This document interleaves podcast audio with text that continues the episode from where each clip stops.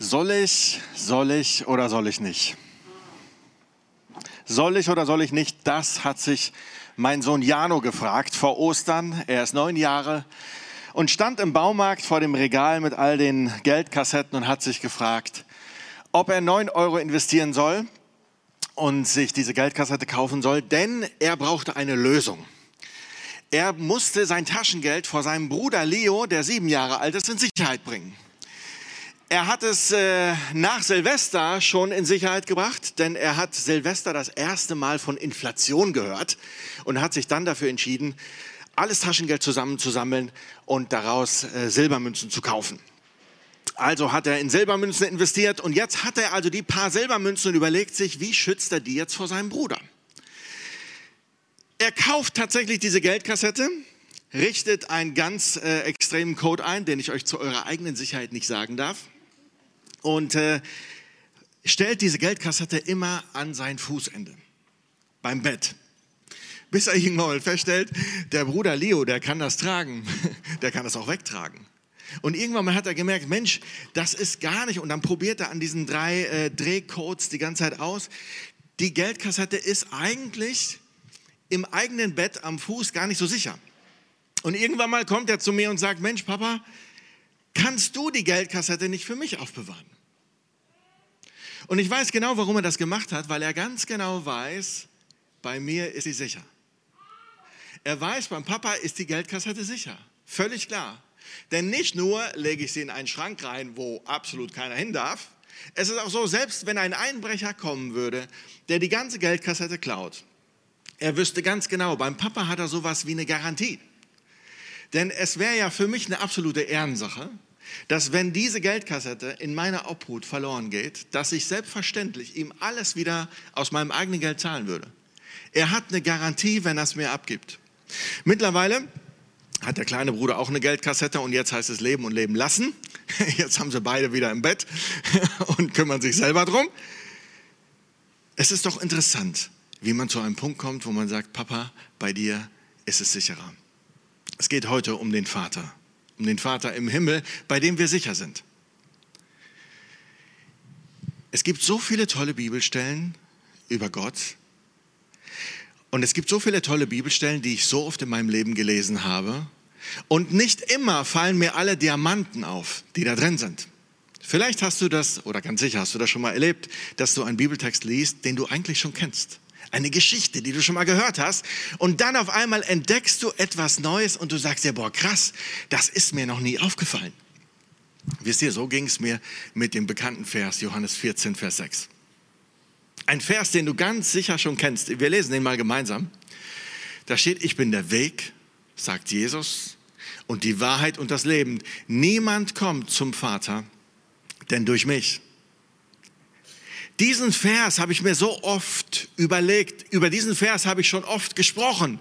Ich habe davon gesprochen, was es heißt, dass Jesus der Weg ist, dass er die Wahrheit ist, dass nur er der Weg ist, dass es keinen gibt, der Errettung findet ohne Jesus.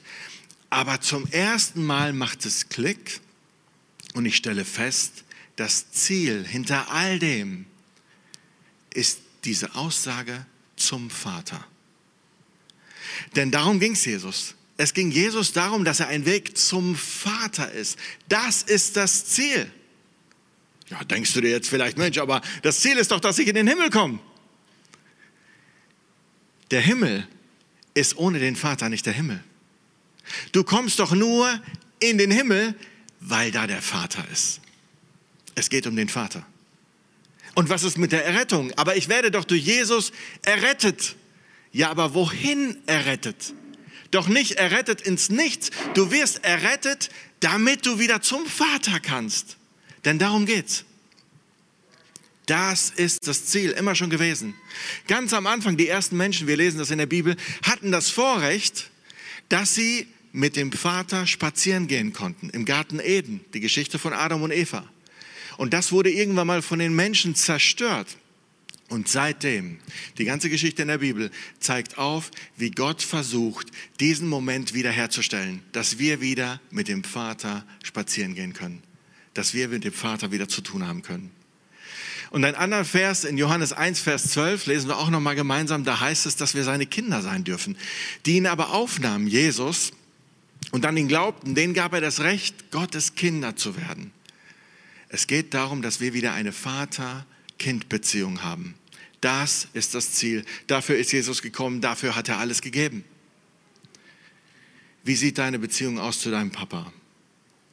Ich glaube, dass die Beziehung zu deinem Vater hier auf dieser Erde entscheidend ist, was du jetzt mit all dem, was ich dir erzähle, machst. Denn das hat dich geprägt. Wie war die Beziehung zu deinem Papa hier auf der Erde? Freut es dich, wenn Gott sich als Vater vorstellt? Ist das für dich gut oder belastet dich das eher? Ein sehr spezieller Freund von mir, mit dem ich sehr viel Kontakt habe, der hat keine gute Beziehung zu seinem Vater gehabt. Sein Vater hat ihn nicht gut behandelt. Er hat ihm weder groß motiviert, noch hat er ihm gesagt, dass er stolz auf ihn ist, noch hat er ihm jemals im, in seinem Leben groß Liebe gezeigt. Es kam sogar einmal an zu dem Moment, dass sein Vater zu viel getrunken hat. Und er war Jäger und er holt das Gewehr und versucht ihn zu erschießen. Das ist bitter, wenn man einen Vater hat hier auf der Welt, der versucht, dich umzubringen. Ich persönlich erlebe meinen Papa ganz anders. Mein Papa umarmt mich, mein Papa wertschätzt mich, mein Papa sagt mir, dass er stolz auf mich ist. Mein Papa umarmt mich ständig, wenn wir uns sehen. Wir telefonieren sogar jeden Tag miteinander. Meine Frau macht sich immer lustig über uns, weil wir teilweise zwei, dreimal am Tag telefonieren, haben immer irgendwelche Projekte.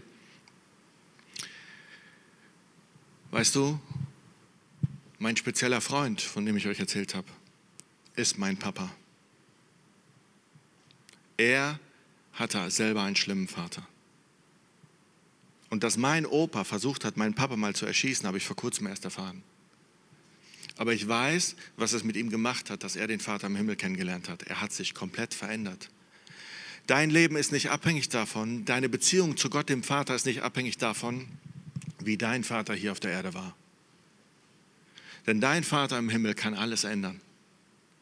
Und weißt du, das Volk Israel, zu dem Jesus vor 2000 Jahren kam, die kannten Gott ja auch nicht als Papa. Die kannten Gott ja von der Vorstellung, dass Gott sich Jahwe nannte. Diese berühmte Geschichte von Mose, dem großen, dem, dem großen Leiter des Alten Testaments, der Gott begegnet ist in einem brennenden Busch. Eine sehr bekannte Geschichte. Und da stellt sich Gott das erste Mal vor und sagt, mein Name ist, ich bin der ich bin. Und ich bin der ich bin heißt so ähnlich wie Jahwe, man kann das kaum aussprechen. Und die, das war der offizielle Name. So kannte das Volk Gott Israel den Gott im Himmel als Jahwe. Und dieser Name war heilig.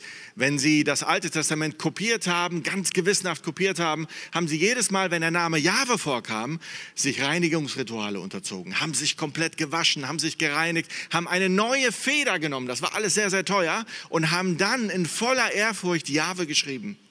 Und wenn Sie die Stellen gelesen haben, dann haben Sie statt Jahwe was anderes gesagt, vor lauter Ehrfurcht. Damals war es so, dass nur ein einziger Mann vom ganzen Land Israel nur ein einziges Mal im Jahr ins Allerheiligste gehen durfte, im Tempel, wo es heißt, dass dort der Name Gottes wohnte. Sie hatten keine Beziehung zu Gott Jahwe als Vater, das kannten sie gar nicht, weil sie ja Jesus noch nicht hatten. Und dann kommt Jesus und offenbart ihnen das Geheimnis. Wir lesen diese Stelle mal zusammen. Johannes 17, Vers 6. Guck mal, das, das steht das so schön. Ich habe deinen Namen den Menschen offenbart, die du mir aus der Welt gegeben hast. Sie waren dein und du hast sie mir gegeben und sie haben dein Wort bewahrt. Ich habe den neuen Namen verraten. Jetzt wissen sie, dass du der Papa bist im Himmel. Und so nannte Jesus den Vater im Himmel immer. Er nannte ihn Papa. Also ein sehr vertrauter Vater. Die Menschen vorher kannten das nicht Und für die Jünger, die mit Jesus gefolgt sind, für die Zuhörer war das revolutionär. Und ich kann dir heute sagen, auch wenn wir heute über Gott den Vater sprechen, habe ich nur begrenzte Möglichkeiten, dir diesen Vater so zu zeigen, dass er in dein Herz rutscht. Denn der Einzige, der den Vater wirklich kennt, ist der Sohn. Der Einzige, der ihn kennt. Und ich lese mit euch eine Stelle, Matthäus 11, wo genau das drin steht, dass nur der Sohn den Vater offenbaren kann. Wir lesen das mal gemeinsam. Nur der Vater kennt den Sohn und nur der Sohn kennt den Vater und jeder, dem der Sohn ihn offenbaren will. Und dann geht es wunderbar weiter. Kommt alle her zu mir, die ihr euch abmüht und unter eurer Last leidet. Ich werde euch Ruhe geben. Vertraut euch meiner Leitung an und, ihr, und lernt von mir, denn ich gehe behutsam mit euch um und sehe auf niemanden herab.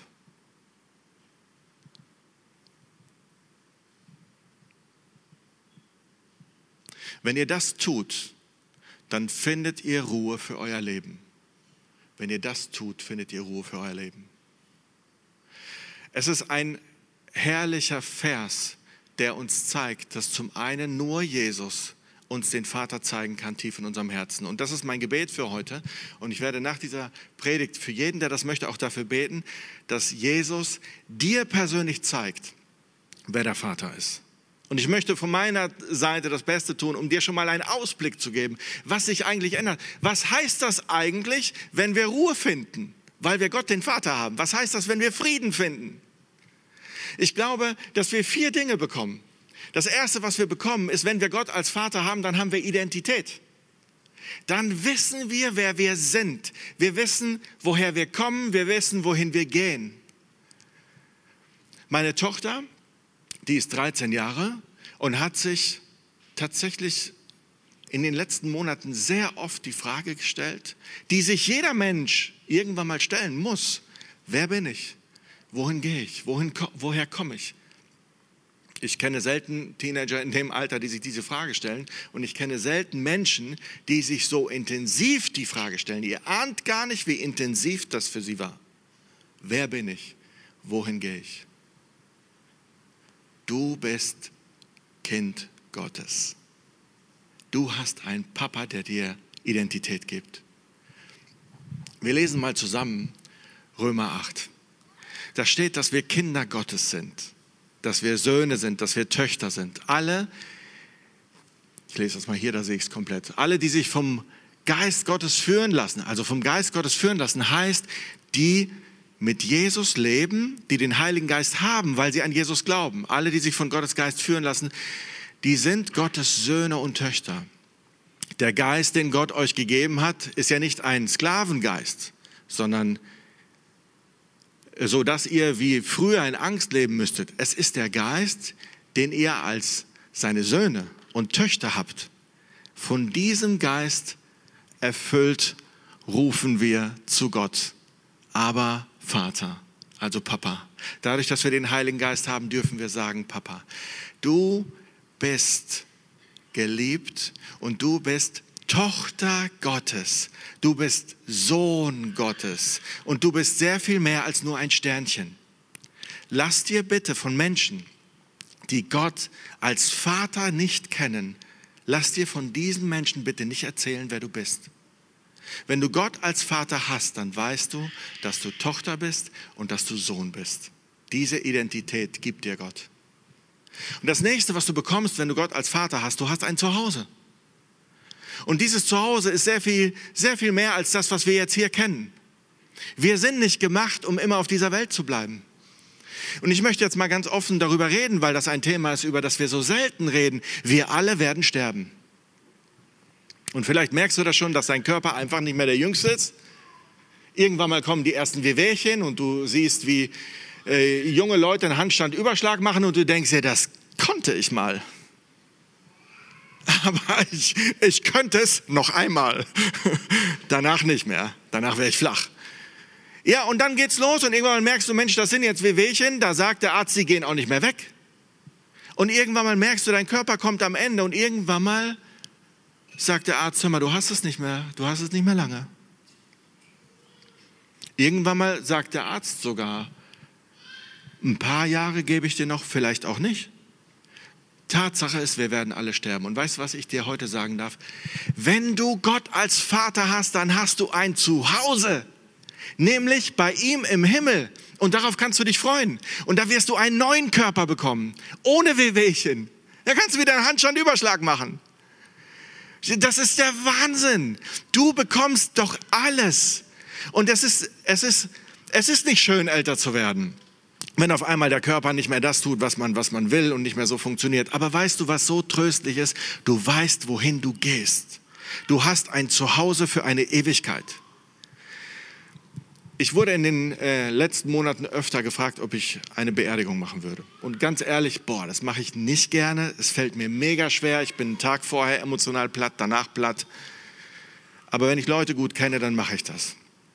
Und ich war letztens bei einer Beerdigung wo ich die Rede geschrieben habe für die Person und ich konnte aus dem Leben einfach wirklich nicht erkennen, dass diese Person auch nur irgendeine ein Glauben an Gott hatte, dass, dass sie Gott als Vater kannte. Und ich hätte in der Rede und, und, und dann nachher als Trost für die Menschen so gerne sagen wollen, sie ist heimgegangen. Sie hat ein Zuhause, sie ist heimgegangen. Und ich konnte es nicht. Wenn du mit Gott lebst, dann gehst du nach Hause, wenn du stirbst. Und weißt du, was du wissen darfst? Dass Menschen, die auch mit Gott leben und die du vielleicht schon, um die du schon getrauert hast, die sind schon da, die wirst du wiedersehen. Und wenn deine Kinder mit Gott leben, dann kannst du sagen, wir werden uns wiedersehen. Es ist nur ein Abschied auf 10, 20, vielleicht 50 Jahre. Wer weiß, vielleicht noch länger. Aber wir sehen uns wieder. Wie cool ist das? Das ist nicht einfach nur das war's. Und wisst ihr, was mich fertig gemacht hat, als ich da am Grab am Ende stand? Die Grabesrede war vorbei und ich höre nur, wie die Leute Blümchen auf die Urne werfen, die im Boden gelassen wurde. Dann kommt ein Mann, nimmt Blütenblätter, wirft sie nach unten und sagt, na, dann komm mal gut an da unten. Das ist bitter. Du hast ein Zuhause, wenn du Gott hast, als Vater. Und darauf darfst du dich freuen. Du hast ein Zuhause. Das ist wunderschön. Und das nächste, was du hast, du weißt, warum du tust, was du tust. Deine Motivation ist eine ganz andere. Jesus hatte eine Motivation, die war so anders als die von den anderen. Jesus war oft an einem Moment, da sollte er sogar zum König gemacht werden, weil er Essen gemacht hat für alle. Alle fanden ihn super und Jesus hat sich umgedreht und ist einfach gegangen. Warum konnte er das tun? Weil sein Ziel war überhaupt nicht der größte Mensch auf Erden zu sein, Anerkennung zu bekommen, Applaus zu bekommen, den größten Stuhl zu bekommen, die größte Macht zu haben vor allen Menschen und äh, die besten Kleider zu tragen, den größten Applaus zu haben. Das war gar nicht sein Ziel. Sein Ziel, Johannes 4, steht das so wunderbar beschrieben. Ich lese euch das mal vor, was das Ziel von Jesus war. Jesus spricht zu ihnen, meine Speise ist die, dass ich tue den Willen dessen, der mich gesandt hat und vollende sein Werk. Jesus hatte permanent im Blick, was möchte der Papa? Was möchte er von mir? Und wenn du dir diese Frage stellst, in deinem Leben ändert sich alles. Dann, dann passiert dir irgendwas und du überlegst, der Mensch, was, wie könnte ich jetzt reagieren, dass der Papa sagt, das hast du gut gemacht? Du stehst im Stau, verpasst ein Meeting, vielleicht sogar ein Flugzeug, irgendwas ganz Wichtiges und dann könntest du sagen, Papa, wie könnte ich jetzt in deinen Augen am besten reagieren? Das ist ein ganz anderer Ansatz. Du hast die Möglichkeit, in deiner Arbeit die Karriereleiter hochzugehen und kriegst die Verantwortung für ein ganzes Team vielleicht. Aber es wird ein großer Unterschied sein, ob du dieses Team leitest mit dem, mit dem Anliegen, dass du Gott ehrst und dass du ihm als Vater, dass du sagst, Gott, was möchtest du als Vater, als dass du es tust, damit du was zu sagen hast. Das ist ein großer Unterschied. Auch wie wir hier miteinander umgehen. Ob wir uns einander dienen können, hat was damit zu tun, was ist unsere Speise? Wovon füllen wir unser Herz? Und wenn du dein Herz füllst wie Jesus, ich will das tun, was der Papa von mir will, dann wirst du so entspannt sein in der Gemeinschaft hier, auch im Dienst hier. Und das vierte, was du bekommst, wenn du den Vater hast, ist Sicherheit. Du bekommst Sicherheit. Wir lesen mal zusammen Matthäus 10, Vers 26. Da steht, Jesus bringt ein, ein Beispiel. Er sagt, verkauft man nicht zwei Sperlinge für einen Groschen, also Sperlinge waren sowas wie Spatzen. Dennoch fällt keiner von ihnen auf, der, auf die Erde ohne euren Vater, ohne dass der davon weiß. Jetzt müsst ihr wissen, Jesus benutzt immer wieder Beispiele, um was deutlich zu machen. Und er möchte hier zeigen, wie wichtig wir Gott sind, dass wir bei ihm sicher sind. Und er nutzt ein Bild, wo er sagt, Mensch, um Groschen, Groschen, das war wirklich so die kleinste Währung. Und man bekommt zwei Spatzen dafür. Und es war sogar so, hast du zwei Groschen bezahlt, hast du fünf Spatzen bekommen. Aber einer noch gratis. Das heißt, Jesus benutzt wirklich etwas, was so gut wie nichts wert war. Und er sagt, hey, ihr müsst wissen, ihr seid doch kostbarer als ein Schwarm voller Spatzen. Das ist ein Bild für unendlich kostbar. Gott weiß alles aus deinem Leben. Du bist bei ihm sicher. Er weiß alles. Und weißt du was? Du kannst sagen, wenn du den Papa im Himmel hast, kannst du sagen, mein Papa ist der Stärkste. Der hat's voll drauf. Johannes 10, Vers 26, da steht das so, wo Jesus sagt, mein Vater hat sie mir gegeben und niemand ist stärker als er. Deshalb kann sie auch keiner aus der Hand meines Vaters, meines Vaters entreißen. Deshalb kann sie auch keiner aus der Hand meines Vaters entreißen. Mein Vater ist der Stärkste, das kannst du sagen. Mein Papa ist der Stärkste. Kinder sagen das ja so der, oh, mein Papa kann alles, ne? Es gibt ja so, es, es ist nur ein Alter, es ist nur eine Phase. Aber es gibt diese Phase, da kann der Papa alles. Und weißt du was, wenn du Gott als Papa hast, dann endet diese Phase nicht, weil der Vater im Himmel, der kann alles. Der hat es voll drauf, der ist der Stärkste. Niemand kann dich aus seiner Hand reißen, niemand.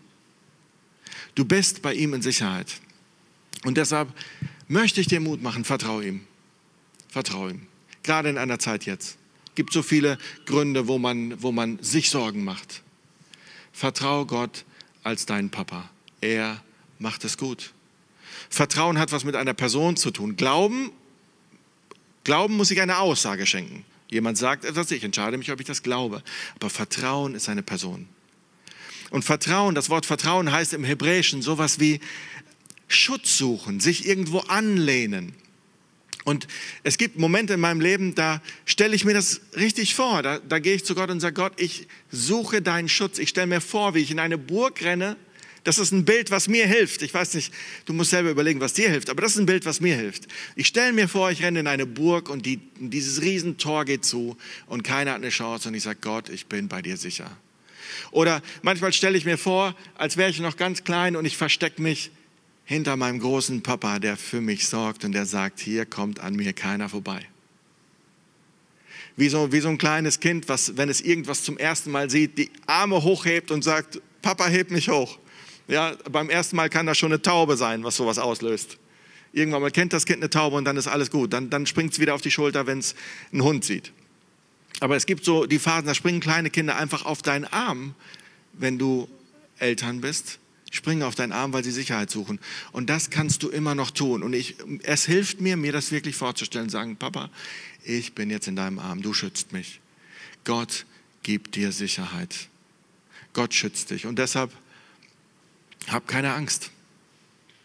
Hab keine Angst. Gott ist vertrauenswürdig. Er ist deshalb vertrauenswürdig, weil er dir alles gegeben hat, als wir Menschen noch gar keine Freunde mit ihm waren. Lesen wir mal in Römer 5. Da steht das, Gott aber beweist uns seine große Liebe gerade dadurch, dass Christus für uns starb, als wir noch Sünder waren. Also als wir noch keine intakte Beziehung zu Gott hatten, hat er bereits alles gegeben, was er hat, seinen Sohn. Alles. Gott konnte dir zu einem schlimmeren Moment nicht mehr geben. Er ist vertrauenswürdig. Und Paulus bringt das so schön auf den Punkt in Römer 8, 38 und 39. Er sagt, immer, ich bin mir so sicher, ich bin mir gewiss, weder Tod noch Leben, Weder Engel noch Mächte noch Gewalten, weder jetziges noch zukünftiges, weder hohes noch tiefes, noch irgendeine Kreatur kann dich trennen, kann uns trennen von der Liebe Gottes, die wir durch Jesus haben. Paulus hat damit alles auf den Tisch gebracht, von dem er denkt, jetzt ist wirklich alles abgedeckt. Alles, was ihm einfiel. Denn er möchte dir damit sagen, vertrau Gott, er trägt dich, er schützt dich. Und deshalb brauchst du auch keine Angst haben. Angst ist ein schlechter Ratgeber. König David war ja ein sehr bekannter Liederschreiber. Und er hat ganz tolle poetische Texte geschrieben. Und zwei Stellen aus Liedern, die er geschrieben hat, möchte ich euch gerne vorlesen, wie er mit dieser Angst umgeht. Denn er geht auch damit zu Gott. Wir lesen mal die zwei Stellen aus dem Psalm. Da heißt es in diesen Liedern, doch gerade dann, wenn ich Angst habe, will ich mich dir anvertrauen. Ich lobe Gott für das, was er versprochen hat. Ihm vertraue ich und fürchte mich nicht. Was kann mir ein Mensch schon antun? Das ist der, das Lied, der, ein, ein Teil von dem Lied, was David geschrieben hat. So ist er mit der Angst umgegangen. Und der andere Vers, den ich für euch habe, der ist auch aus Psalmen, also auch ein, ein Liedtext. Da heißt es, ein Mensch, der mit Gott lebt, der fürchtet sich nicht vor schlechten Nachrichten.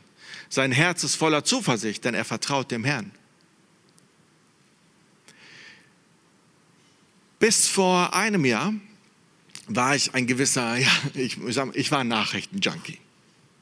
Ich habe mir wirklich alles durchgelesen. Die ganzen Nachrichten. Ich habe zig Apps installiert gehabt mit Nachrichten. Ich abends vorm Schlafen gehen, bestimmt noch eine Stunde, bis ich eingeschlafen bin. Alles durchgelesen. Und irgendwann mal habe ich festgestellt, gerade so in den letzten zwei Jahren, das tut mir gar nicht gut. Tut mir nicht gut. Löst Angst in mir aus. Ja, kein Wunder bei dem, was da alles so stand. Und mir wurde bewusst, vor 2000 Jahren wurden Menschen mit Angst geleitet. Vor 200 Jahren, vor zwei Jahren und auch in Zukunft. Menschen lassen sich, das ist Tatsache, durch Angst leiten. Und ich habe gemerkt, das macht mir so viel Angst, alles, was da steht. Und dann habe ich mir vorgenommen, weißt du was? Ich werde einfach statt Nachrichten einfach die Bibel lesen abends. Ich habe gemerkt, wie gut mir das tut. Und ich habe mir ein Lieblingskapitel rausgesucht, Römer 8. Da steckt so viel drin, dass ich seit Silvester jeden Abend Römer 8 lese. Und es, wird mir nicht langweilig, weil ich mir jedes Mal denke, das ist ja der Wahnsinn, was da drin steht. Römer 8, merkt ihr das mal. Besser als jede Nachrichten-App. Hol dir die Nachrichten von Gott. Denn wenn du dich prägen lässt von der Angst, dann prägt dich das, das verändert dich und das macht was mit dir. Ich habe das so festgestellt, was das mit uns macht als Gesellschaft die letzten zwei Jahre. Ich habe meinen mein Sohn vor, vor Ostern zur Schule gebracht und kam mit ihm mit dem Fahrrad an. Wir haben das Fahrrad abgeschlossen und als wir ankamen, sah ich schon, dass da ein Junge mit, mitten auf dem Gelände so über seinen Schulranzen gebeugt ist. Und meine Kinder schließen das Fahrrad ab. Ich sage ihnen noch Tschüss, wir beten noch zusammen, sie gehen in die Schule. Und als schon fast alle Kinder im Schulgebäude waren, war dieser Junge immer noch über den Schulranzen gekauert. Und dann gehe ich zu ihm hin und sage, Mama, ist alles in Ordnung? Dann richtet er sich auf, war komplett verweint und schluchzt und sagt, ich habe keine Maske. Was hat man ihm denn erzählt, dass er wegen sowas so weinen muss? Oder was hat man den Jungen erzählt, der an genau dem gleichen Ort zwei Monate zuvor als Viertklässler einem Erstklässler, nachdem er mit dem Fahrrad durchs Tor fährt, um sein Fahrrad abzustellen, einfach in den Bauch boxt. Mit der Begründung, du musst ab dem Eingang zum Schulgelände, ab dem Tor eine Maske tragen. Da waren das noch andere Regeln und die kannte er. Und da schien es auch in Ordnung zu sein, ihm eine zu boxen. Wir als Erwachsene haben uns auch ganz schön geboxt, was? Uns gegenseitig. Was Angst mit uns macht, ist schon krass. Ich empfehle dir, lass dich nicht von der Angst leiten. Wenn du Gott als Vater hast, kannst du ihm vertrauen und dann brauchst du das nicht. Jesus hatte einen Moment. Jesus hat Gott immer Vater genannt. Immer. Es gab nur einen Moment in seinem Leben, in dem er ihm einfach nur Gott genannt hat. Das war der schlimmste seines Lebens. Das war der Moment, in dem er sich verlassen gefühlt hat. Das war der Moment, in dem er verlassen war. Er hing am Kreuz, nahm die ganze Schuld auf sich und an dem Moment konnte Gott der Vater tatsächlich nicht bei ihm sein. Jesus musste alleine durch. Das war ein Zustand, den kannte er gar nicht. Er kannte nur die enge Beziehung zum Vater. Auf einmal war er weg. Und er sagt und schreit und ruft, warum hast du mich verlassen, Gott, warum hast du mich verlassen? Und dann tut Jesus was ganz Entscheidendes und das möchte ich dir empfehlen, dass du das tust, wenn du dich so fühlst. Auch wenn du nicht verlassen bist wie Jesus, aber wenn du dich so fühlst wie Jesus. Jesus sagt, ich lege mein Leben in deine Hand. Und wenn du an einen Punkt kommst, wo du dich verlassen fühlst, wo du Angst hast, dann kannst du sagen, ich lege mein Leben in deine Hand. Sorg du für mich. Und das wird Gott tun. Das wird er tun. Und jetzt möchte ich dafür beten, dass Gott mit seiner Heiligkeit kommt und dass Jesus, der Einzige, der als Sohn den Vater eins zu eins kennt, dir heute mehr zeigt, wer der Vater ist und dass das tief in dein Herz geht. Und ich bete, dass wir alle gemeinsam aufstehen.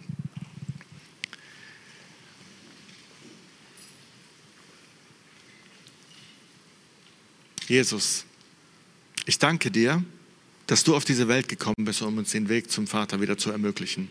Dass es nicht nur darum geht, gerettet zu werden ins Nichts hinein, sondern zum Vater. Und dass es nicht nur darum geht, in den Himmel zu kommen, sondern dahin zu kommen, wo der Vater ist. Danke, Jesus, dass du dafür bereit warst, deinen Körper komplett zerschlagen zu lassen dass du bereit warst, dein Leben zu geben, dein Blut zu opfern, dass uns die Schuld vergeben ist und wir wieder beim Vater sein dürfen, wofür wir eigentlich geschaffen sind.